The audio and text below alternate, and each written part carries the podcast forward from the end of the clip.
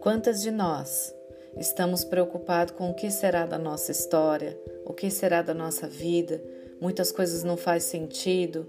Estamos vivendo momentos de turbulência, às vezes de amenizações, porém, às vezes a angústia toma o nosso coração. Mas hoje eu trago para vocês: seja o autor da sua própria história. Não seja como o vento que é levado para onde quer que sopre. Seja, tenha um objetivo, tenha clareza, busque o aperfeiçoamento daquilo que já está nas tuas mãos.